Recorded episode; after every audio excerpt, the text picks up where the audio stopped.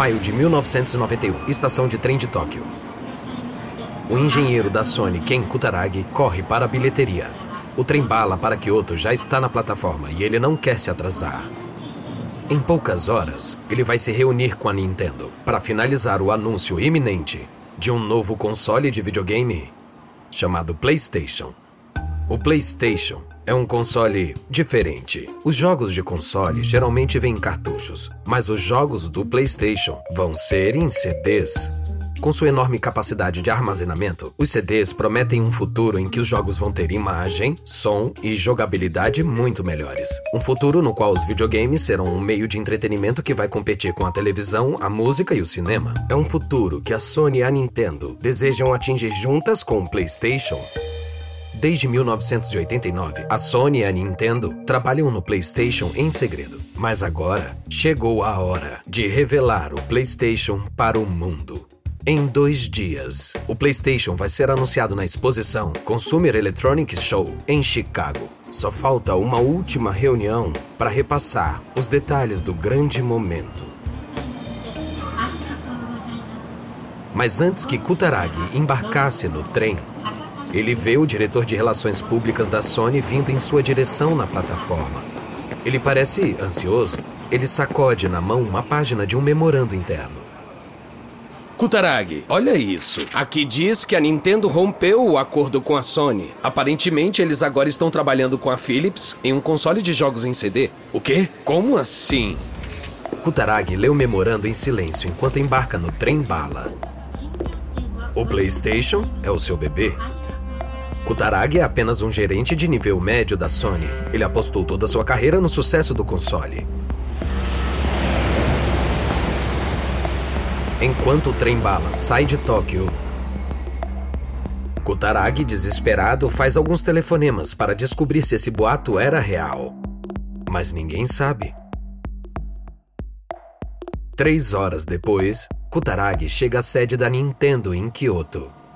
Ele é conduzido a uma sala de reuniões com paredes de madeira. A equipe da Nintendo já está lá esperando por ele. O clima na sala é tenso. Costumam cumprimentá-lo com gentileza, mas hoje ele encontra um silêncio frio. Kutaragi quer respostas imediatamente. Então, os boatos são verdade? Vocês estão trabalhando com a Philips agora? Todos olharam para o presidente da Nintendo da América, Minoru Arakawa. Arakawa não gosta dos holofotes, então desvia o olhar por um momento, mas volta a encarar Kutaragi antes de responder. Sim, é verdade. Mas e nosso acordo? Vamos honrá-lo. Como? Como vocês vão honrar nosso acordo se estão trabalhando com a Philips? A Nintendo vai honrar o acordo com a Sony. É só o que temos a dizer. Kutaragi sai da Nintendo perplexo. Como anos de colaboração e boa vontade podem ter evaporado? O que. O que está acontecendo?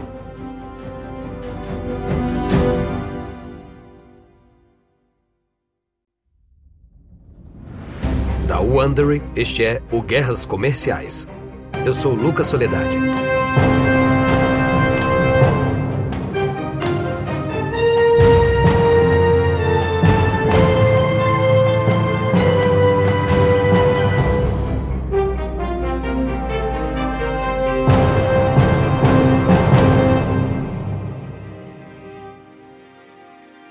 Hoje os videogames são um negócio de 116 bilhões de dólares, com jogos para adultos e crianças. Os gráficos de um videogame podem ser tão reais quanto os de um filme. Os enredos podem ser tão complexos quanto livros. Mas no início da década de 90, esse futuro estava muito distante. Naquela época, a indústria era muito menor. Era o irmão caçula da indústria de entretenimentos. Cinema, música, televisão. E os próprios videogames Antes eram simples e bidimensionais. Eles tinham músicas pequenas geradas por computador e raramente eram jogados depois da infância. Os anos 90 mudariam tudo isso.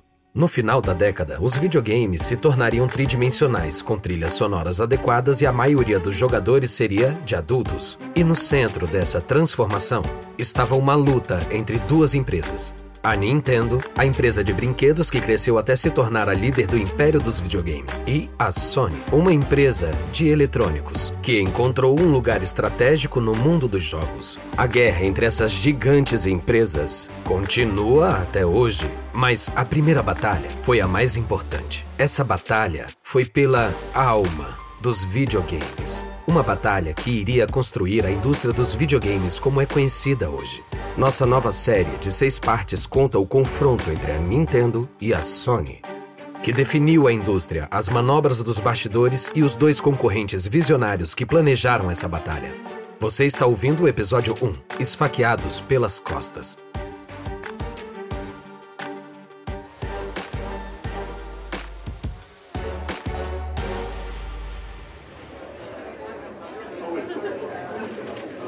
Primeiro de junho de 1991, apenas dois dias depois da reunião perturbadora do Kutaragi na sede da Nintendo.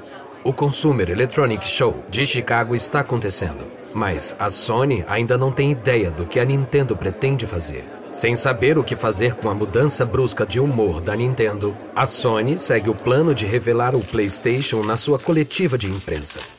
Nós da Sony temos orgulho de anunciar uma nova parceria animadora com a Nintendo. Estamos desenvolvendo juntos um novo console. Esse novo console pode reproduzir jogos em CDs e em cartuchos Nintendo. O chamamos de PlayStation e acreditamos que ele vai inaugurar uma nova era de videogames.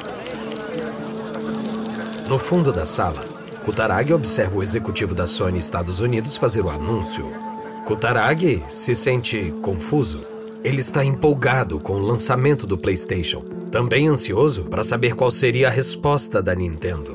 Na coletiva de imprensa da Nintendo na manhã seguinte, os repórteres estão ansiosos para ouvir mais sobre o PlayStation. Mas a Nintendo não diz nada sobre sua aliança com a Sony ou sobre o PlayStation.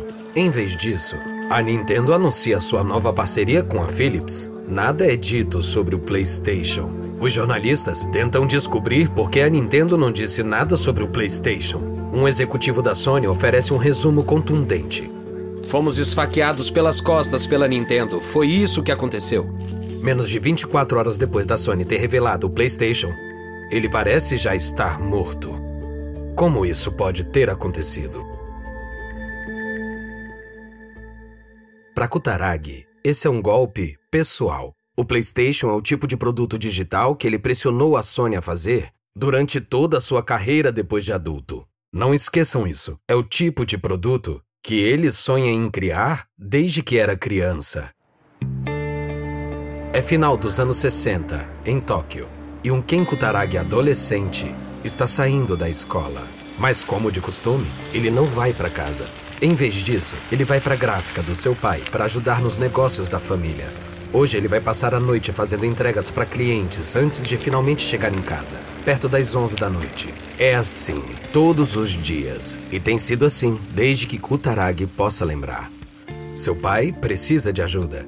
Uma gráfica sempre foi o tipo de negócio que mais sobrevive do que cresce.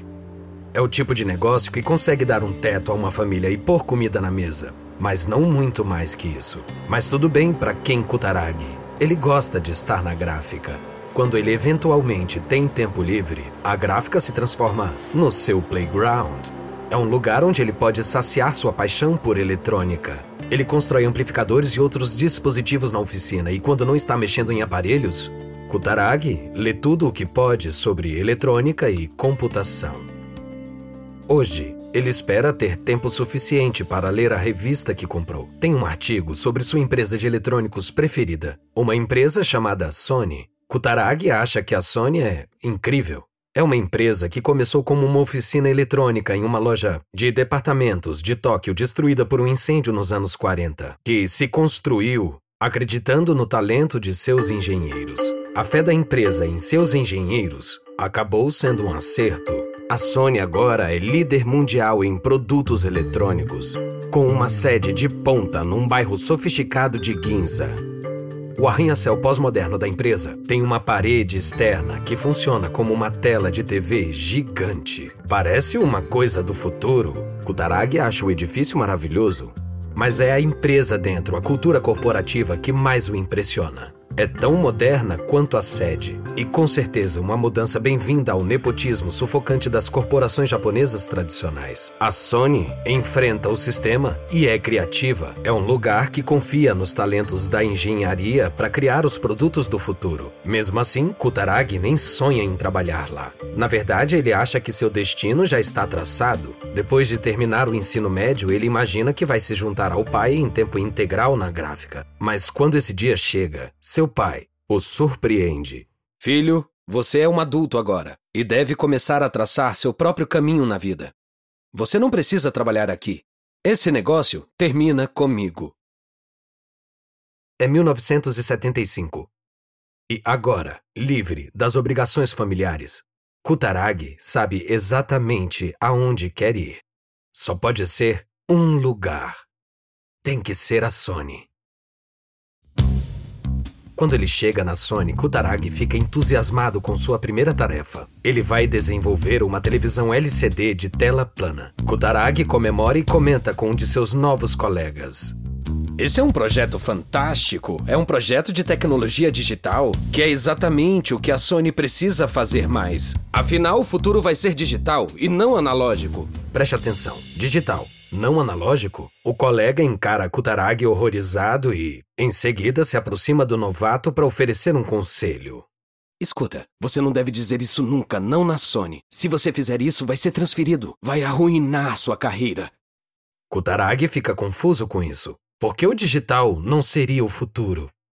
Mas ele logo descobre que poucas pessoas na Sony veem com bons olhos a tecnologia digital Sabe, a Sony construiu seu sucesso com tecnologia analógica, rádios transistores, televisões a cores e os vídeos cassetes. Os benefícios do digital ainda são basicamente teóricos. Os microprocessadores são novos, caros, lentos e, até então, de pouca potência. Mas Kutaragi não vai recuar não é natural para ele. Então ele continua anunciando um futuro digital, ganhando a fama de ser direto demais. Por um tempo, seus talentos como engenheiro o protegeram, mas afinal acabou acontecendo aquilo que seu colega alertou. Um dia, o gerente chama Kutaragi ao seu escritório. E o gerente informa a Kutaragi que ele vai ser transferido para a divisão de videocassetes. Sua nova função vai ser solucionar problemas nos circuitos. Este é um trabalho duro, muito distante das fronteiras de pesquisa em tecnologia digital. É um soco no estômago. E quando Kutaragi se levanta para sair, o gerente lança um insulto final. Talvez lá, Kutaragi, você aprenda a ficar quieto.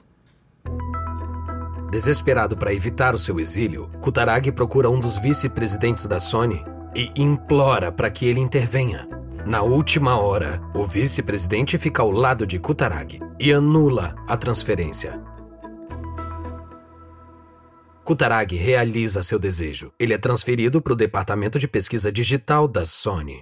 Ele nem sabia da existência desse departamento, mas é o lugar perfeito para ele. Pouco depois de entrar no departamento de pesquisa digital em 1984, Kutaragi é apresentado a um dos projetos mais avançados. É uma estação de trabalho de computação gráfica chamada Sistema G. Kutaragi observa a tela, paralisado. O monitor do computador mostra um rosto humano realista, representado como um objeto tridimensional. Usando os controles do sistema G, ele pode ampliar ou girar o rosto. Ele nunca viu uma coisa assim antes.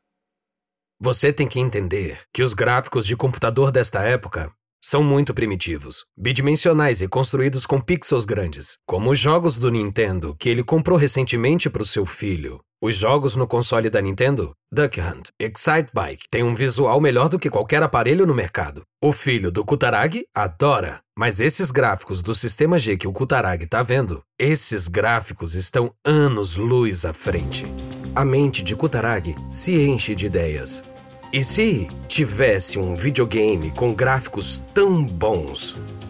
Uma estação de jogos 3D em vez de uma estação de trabalho 3D Jogos com personagens tridimensionais em vez de desenhos animados que parecem feitos em papel. Uma máquina assim com certeza faria dos videogames o entretenimento do futuro. É uma ideia distante. O sistema G é uma caixa de quase 2 metros de altura, cheia de milhares de microprocessadores, que custa dezenas de milhares de dólares. Mas aí é que tá. Kutaragi sabe que um dia uma tecnologia parecida vai ser barata o suficiente para estar em um videogame comum. Kutaragi decide que precisa se preparar para esse dia. Ele precisa garantir que quando a tecnologia for barata o suficiente, a Sony vai ser a empresa que vai dar ao mundo esse console. Para criar as bases para o console de videogame com gráficos 3D que imaginou, Kutaragi decide que precisa construir laços com a Nintendo, que é a empresa de videogames número 1 um do Japão. Mas como? Essa pergunta acompanha Kutaragi até 1987, quando ele aprende mais sobre o trabalho da Sony em som sintetizado. E então, ele encontra a resposta. O console da Nintendo tem sons péssimos.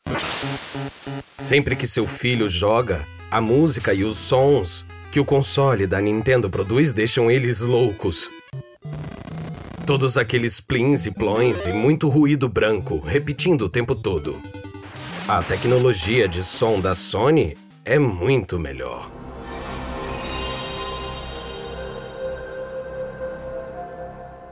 Percebendo agora que a Nintendo deve estar pensando em criar um sucesso para o seu console, Kutaragi marca uma reunião com executivos da Nintendo. Ele mostra para Nintendo o que a tecnologia de áudio da Sony é capaz. E sugere a eles que contratem a Sony para criar um chip de som para o seu próximo console. Acontece que a aposta de Kutaragi dá certo. A Nintendo adora a ideia e contrata a Sony para desenvolver um chip de som personalizado para o seu próximo console, o Super Nintendo. Mas muitos na sede da Sony estão insatisfeitos com esse negócio. Eles veem os videogames como brinquedos de baixa tecnologia, a própria antítese dos eletrônicos de qualidade pelos quais a Sony se tornou famosa. Mas com o contrato lucrativo da Nintendo na mesa, o negócio de Kutaragi é aprovado. Com o acordo do chip de som em vigor, Kutaragi se concentra em aprofundar os vínculos da Sony com a Nintendo, com um projeto mais ambicioso: um console de jogos em CD chamado PlayStation. O PlayStation seria um aparelho híbrido, um console Super Nintendo com leitor de CDs para rodar discos de jogos. Esses jogos em CD seriam a principal atração do PlayStation, com 40 vezes mais capacidade de armazenamento do que um cartucho da Nintendo, os jogos do PlayStation poderiam conter filmagens de atores reais e música gravada por músicos reais.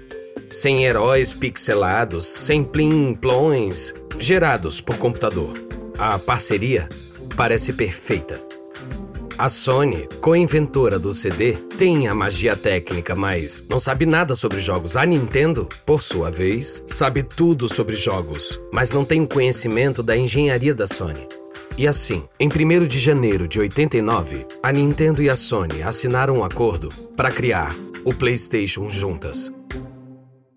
Mas a primeira rachadura na parceria aparece quando a Sony não quer compartilhar detalhes técnicos do chip de som que está projetando para o Super Nintendo. A Sony os obriga a pagar uma taxa exorbitante por essa tecnologia. E então, a Sony compra o estúdio de Hollywood Columbia Pictures. Isso incomoda a Nintendo. A Sony parece não estar mais satisfeita em apenas fabricar produtos eletrônicos. Agora ela também quer ser uma gigante do entretenimento global. Depois de ler a notícia sobre a última aquisição da Sony, o presidente da Nintendo, Hiroshi Yamauchi, começa a questionar os planos da Sony. E se o PlayStation for apenas um golpe? Um trampolim para a Sony entrar no mercado de videogames? A dúvida se instala na mente de Yamashi. A Nintendo acabou de cometer um erro ao ir para a cama com a Sony. Yamashi coloca seus óculos de lentes escurecidas e rememora o contrato do PlayStation. E ele se concentra em uma cláusula particular e naquelas palavras. Ele vê o perigo. A cláusula ameaça o ponto central dos negócios da Nintendo. Os lucros enormes da Nintendo dependem da empresa manter o controle absoluto sobre o direito de fabricar jogos para seus consoles. E agora, Yamashi vê que existe uma cláusula que dá à Sony o direito de fabricar jogos para o PlayStation.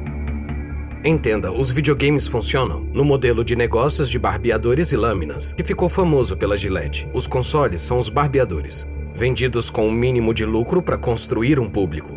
O dinheiro real está nos jogos, as lâminas de alto lucro do negócio de videogames. A Nintendo ganha muito dinheiro por causa do seu monopólio na fabricação dos jogos, não do console. Ela pede aos seus desenvolvedores a fabricação de seus jogos e, além disso, recebe uma parte de cada jogo vendido. Se a Sony tiver permissão para fabricar jogos para o PlayStation, a Nintendo abre mão do controle sobre a parte mais lucrativa de seus negócios. Yamashi deixou que sua empresa engolisse uma pílula de veneno. Yamashi não pode deixar isso acontecer. Ele tem que dar um jeito de tirar a Nintendo desse contrato. Ele precisa matar o PlayStation.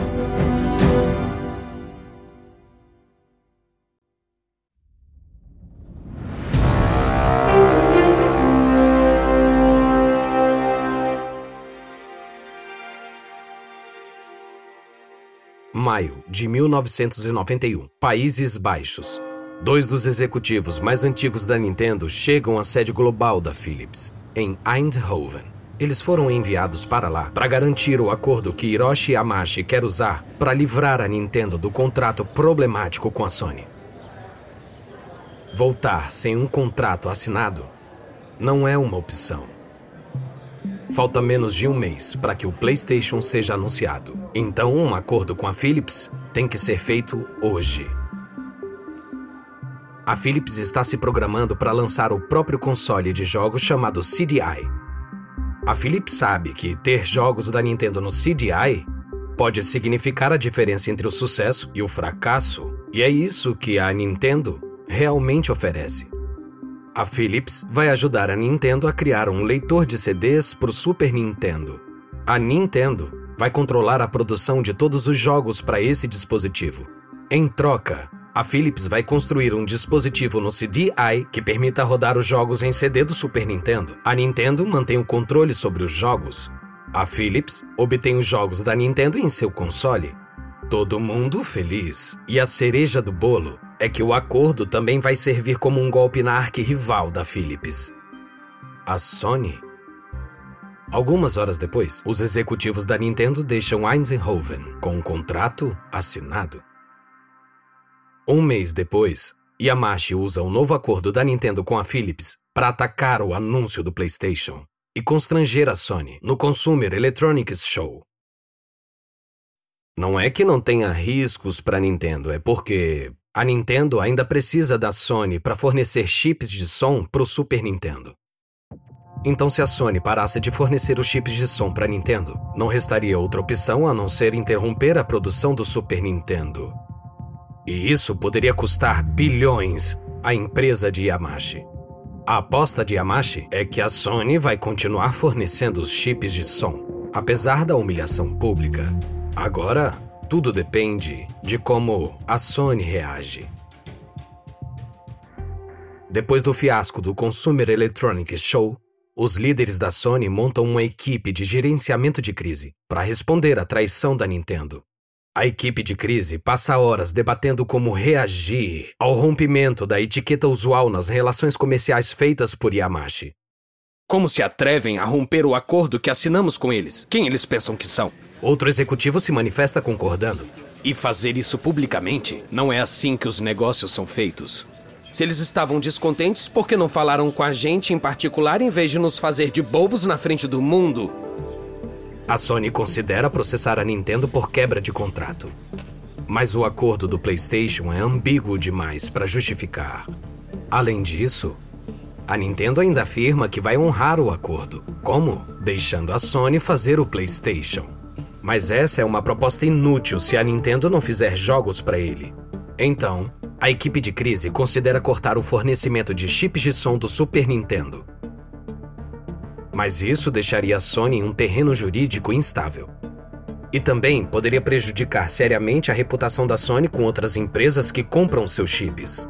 E assim, sem opções, a equipe de crise decide tentar conversar com a Nintendo.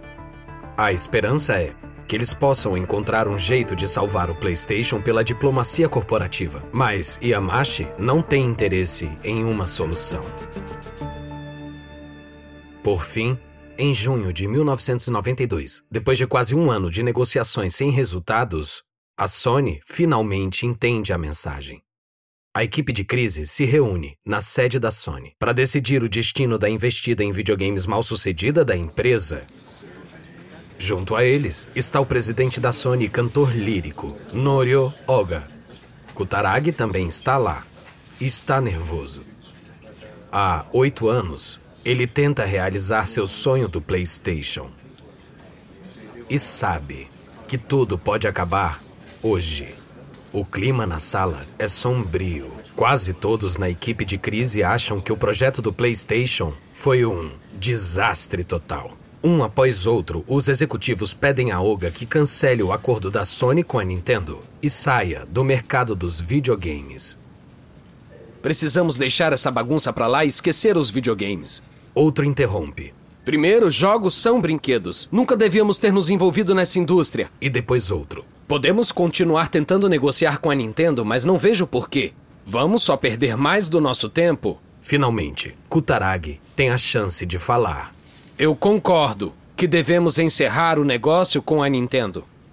Ele faz uma pausa dramática. Temos que cancelar esse contrato e fazer o PlayStation nós mesmos. Podemos fazer um console de CD com gráficos tridimensionais avançados e então ganhar o mercado de videogames da Nintendo. Na verdade, eu já desenvolvi esse console em segredo. Oga, de 62 anos, olha para Kutaragi. Projetos secretos? Gráficos 3D avançados? Quem esse cara pensa que é? Oga interrompe Kutaragi.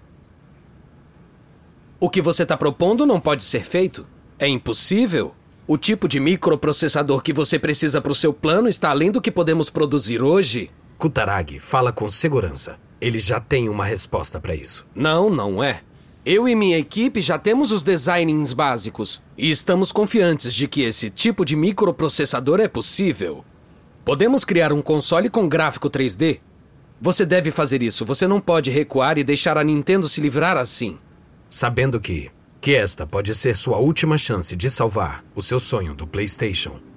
Kutaragi vai pro tudo ou nada e continua. A Nintendo nos humilhou, humilhou a você, Oga. Foi você que assinou aquele contrato com Yamashi. E olha o que ele fez. Ele jogou na sua cara. Com o console que minha equipe está construindo, podemos vencer a Nintendo. Podemos nos vingar. Você vai se render assim? A raiva ferve dentro de Oga, enquanto Kutaragi pressiona, instiga e provoca.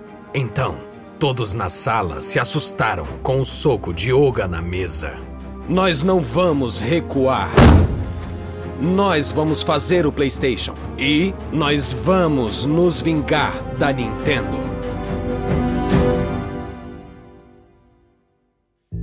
No próximo episódio, o CEO da terceira geração da Nintendo abandona sua reputação de garoto rico mimado para se revelar um empresário determinado a abandonar a tradição familiar para mover a empresa em uma direção nova e mais lucrativa. Esta é a primeira parte da série Nintendo contra Sony. E uma nota rápida sobre as conversas que você ouviu. A gente não sabe exatamente o que foi dito, mas esse diálogo é baseado nas nossas melhores pesquisas. Esta série de guerras comerciais foi originalmente apresentada por David Brown. O apresentador dessa versão é Lucas Soledade. Tristan Donovan escreveu essa história. Ele é o autor do livro Replay: The History of Video Games. Karen Lowe é nossa produtora sênior e editora, produzida por Jenny Lauer. Design de som original por Jonathan Schifflet. Nosso produtor executivo é Marshall Lowe, criado por Hernan Lopes para Wondery.